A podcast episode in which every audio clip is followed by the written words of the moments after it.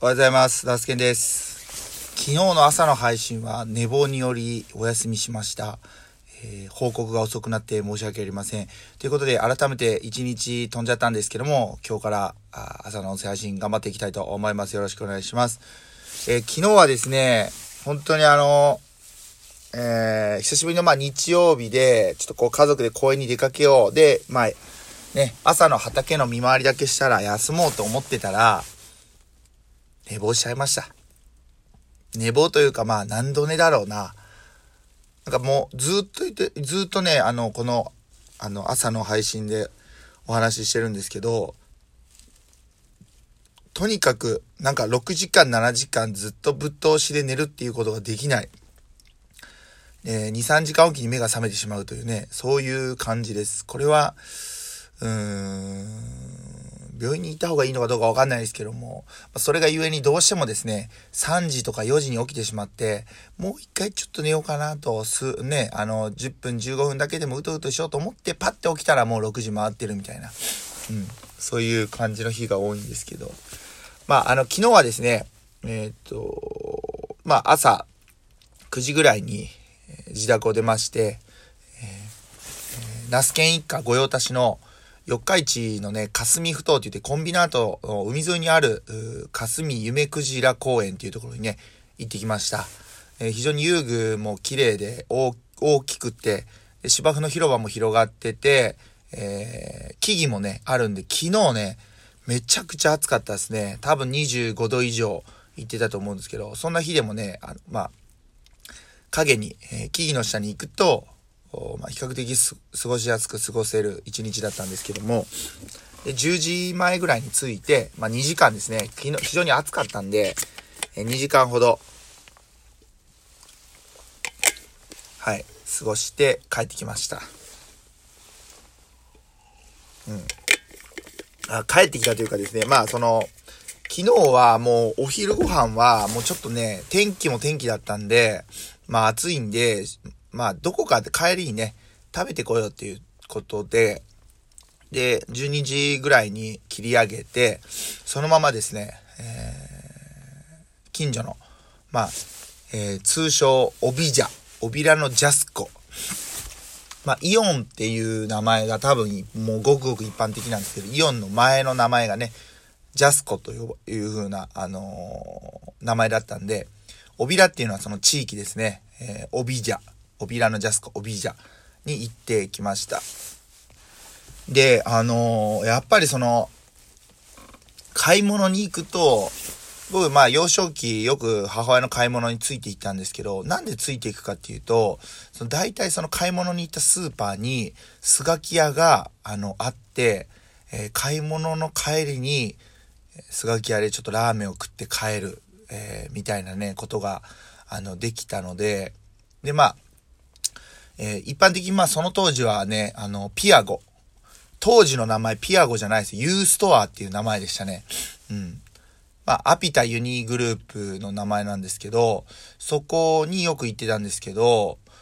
まあ、この辺りのね、愛知県の会社だったんで、まあ、同じ愛知県の多分、スガキ屋がよくテナントとして入ってたんですけど、まあ、あのーもうね、なかなか、そ、そこの、えーユーストアは、えーっと、ん？ピアゴっていう名前に変えて、まだね、営業自体はしてるんですけど、中に入ってたスガキはもうなくなってしまいましたね。で、えっ、と、その、まあ、オビラのジャスコ、オビジャは、まだ、えー、スガキ屋があってですね。あの、まあ、ちょっとそこはゲームセンターの横にあって、ちょっとま、休憩したり、えーするスペースも兼ねているんですけど、あそこに行って、まあ、家族でね、えーラーメンを食べて、少しゲームセンターで遊んで、えープラプラ帰ってきたというような、あの、一日でした。帰ってきたらもう3時半とか4時ぐらいだったかな。うん。まあまあ、一日楽しく過ごせたかなというふうに思います。えー今季初ですね、エアコンの風量マックスで、えーね、あの、運転したんで、まあ、これからね、また暑い日がやってくるなと思うと、ちょっと気が遠くなる思いもありますけども、まあ、ね、それはそれで楽しんでいきたいなと思います。はい。で、今朝ですね、めっちゃいい天気になるのかなと思ったら、なんかちょっとどんより雲のスタートからね、スタートで、僕、張り切ってアイスコーヒー入れてきたんですけど、ちょっとまあまだ、ホットコーヒーでも今日に限ってはいいかなっていう感じです。で、あと、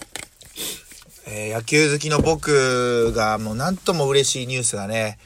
えー、昨日起きました。えー、千葉ロッテマリーンズとオリックスバファローズで、千葉ロッテマリーンズ、えー、投手の佐々木朗希くんが、えっ、ー、と、まあ、完全試合を達成したということで、えっ、ー、と、なんだ、19、13者連続三振を含む19奪三振で、皆さんあの、えー、ノーヒットノーランっていうのは、えー、ヒットを、まあ、1本も打たれていない、えー、いなくて27個のアウトを取るっていうね、同じ投手がっていうか、あの、なんですけど、完全試合っていうのは、フォアボールも出さない、ヒットも打たない、えー、デッドボールももちろんない、27個のアウトを取ったというゲームです。だから、27個のうち19人は三振なんで、えー、なんだ、8人は、えー、まあそのフライアウトとかゴロアウトとか、そういったアウトなんですけども、これ何年ぶりかな？ちょっとあの、あれなんですけど、もうめちゃくちゃすごいね、最速164キロのストレートに150キロ超えるフォークボールで、もうバンバン三振。しかも相手がね、去年のリーグチャンピオンのバファローズっていうこともあって、いやー、本当にすごいですね。その、まあ、若干20歳で、えー、ノーヒットノーランを飛び越えて完全試合を達成する。で、え、加えて、これね、あの、特筆すべき点は、保守、キャッチャーがですね、松川くんなんですよ。高卒1年目ですよ。3月まで高校生だった子が、この4月に、もう160キロ超えるボールをもうビシバシ受け取って、しかも、ね、あの、ヒーローインタビューでは、あ松川に任せて投げましたみたいなことをね、言ってたんで、まあ、リード面、配球とかはですね、えー、この場面どういったボールを投げるとかっていうのは、ひょっとしたらベンチ、えー、からの、伝令というかね、あのアドバイスもあるとは思うんですけど、でもやっぱり実際に、え僕もね、野球やってみるとわかるんですけど、その打者と対峙するというか、そ、その場に、えー、行かないとこうわからない、えー、空気、嗅覚、嗅覚っていうのあるんで、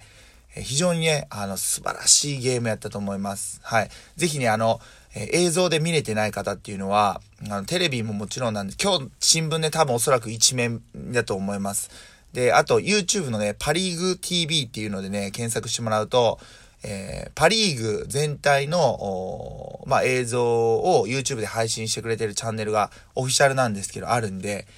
見れるんでよかったら見ていただけたらなと思います。うん、まあ、あの、正直、まだまだ、あの、佐々木朗希君、ひょっとしたら今シーズンもう一回、もう一回ぐらい完全試合して、あと、2、3回の人ノーランするんじゃないかというぐらいの力量を持っている、ポテンシャルを持っている選手なんで、すごくね、楽しみです。まあ若干本当に20歳っていうこともあるんで、僕ね、あの、インスタグラムで投稿したんですけど、まあ、2、3年後にですね、あの、できるだけ早い段階で、アメリカの大リーグにこう挑戦してほしいなというふうに思います。やはりですね、アメリカの大リーグっていうのは、まあ実力もそうですし、えー、その、なんて言うんですかね。まあ、伝統もそうだし、あの、まあ、アメリカって言いながら、アメリカの選手だけじゃなくって、中南米のベネズエラとかプエルトリコとか、えドミニカ共和国、キューバといった野球の強豪国から、やっぱ選手たちが、あの、揃ってくるんで、もう本当にあの世界ナンバーワンを決めるリーグなのはもう間違いないです。がゆえに、えー、それだけのすごいこう、金額、マネーが動く、まあ、スポーツでもあるんで、えー、別にお金を稼ぐとかっていう感じではなくって、この、日本出身の、本当にあの、道のく右腕ですよね。はい。あの、彼は東北宮城県出身、大船渡高校出身なんでね、えがどこまで通用するのかっていうのを、やっぱりですね、フリーエージェント、FA、FA 権を取得するってなると、やっぱり20代後半になってしまうので、できる限り早くですね、あの、彼には大リーグ挑戦してほしいなっていうふうに思います。はい。まあ、大谷翔平くんも、やっぱり二刀流で、あの、もちろんその、今まで誰もやったことのない未知の世界をこう切り開いて言ってくれるのはもちろん素晴らしいことですし、まあその大谷翔平君が現役でブイブイ言わしてると時代に、佐々木朗希君が、まあ、海を渡って、えー、ピッチャー佐々木朗希、バッター大谷翔平でちょ、えー、対峙するというね、いや、なんか夢のあるゲーム、じゃないですか。なんかそういったのを見たいなというふうに思います。もう純粋にね、一野球ファンとして、なんかそういう姿を、姿というか、あ彼らの活躍っていうのをどんどん楽しみたいなっていうふうに、あの、思っております。ね、ぜひあの、野球知らない方でも、絶対もその大谷翔平君もそうだし、佐々木朗希君も、もう少なからず知っている人増えてきてると思うんで、ぜひね、あの、彼らも、もそうですし、あと、あアメリカ大リーグで言えば、えー、当時非常に話題になりましたけども、加藤豪介くんっていうね、あの、ヤンキース参加と契約して、えー、苦節10年、えー、昨日、昨日のゲームかな、あの、トロントブルージェイズのゲーム一員として、えー、ダイソーですね、ピンチランナーで、え、初出場を、メジャーリーグ初出場を果たしたという。これも非常にね、素晴らしい、こう、まあ、苦労しながらやっと掴んだチャンスなんで、えー、ぜひね、これも頑張って、えー、もらいたいなと思います。彼らは、あまあ、佐々木朗希君はあれなんですけども、鈴木、えー、聖也選手とか大谷翔平選手、えー、加藤豪介選手っていうのは、全部1994年生まれ、94世代、94年世代なんで、えー、ね、羽生結弦くんとかもそうらしいんで、この世代にはね、要注目かなと思います。朝からね、スポーツの話、まあ、ばーばー言うてありましたけども、今日はこの辺りで終わりたいと思います。えー、9月じゃねえ、4月の11日月曜日朝6時半過ぎということで、えー、今日はこの辺りで終わりたいと思います。最後まで聞いてくださってありがとうございました。また明日の朝お会いしましょう。いってらっしゃい。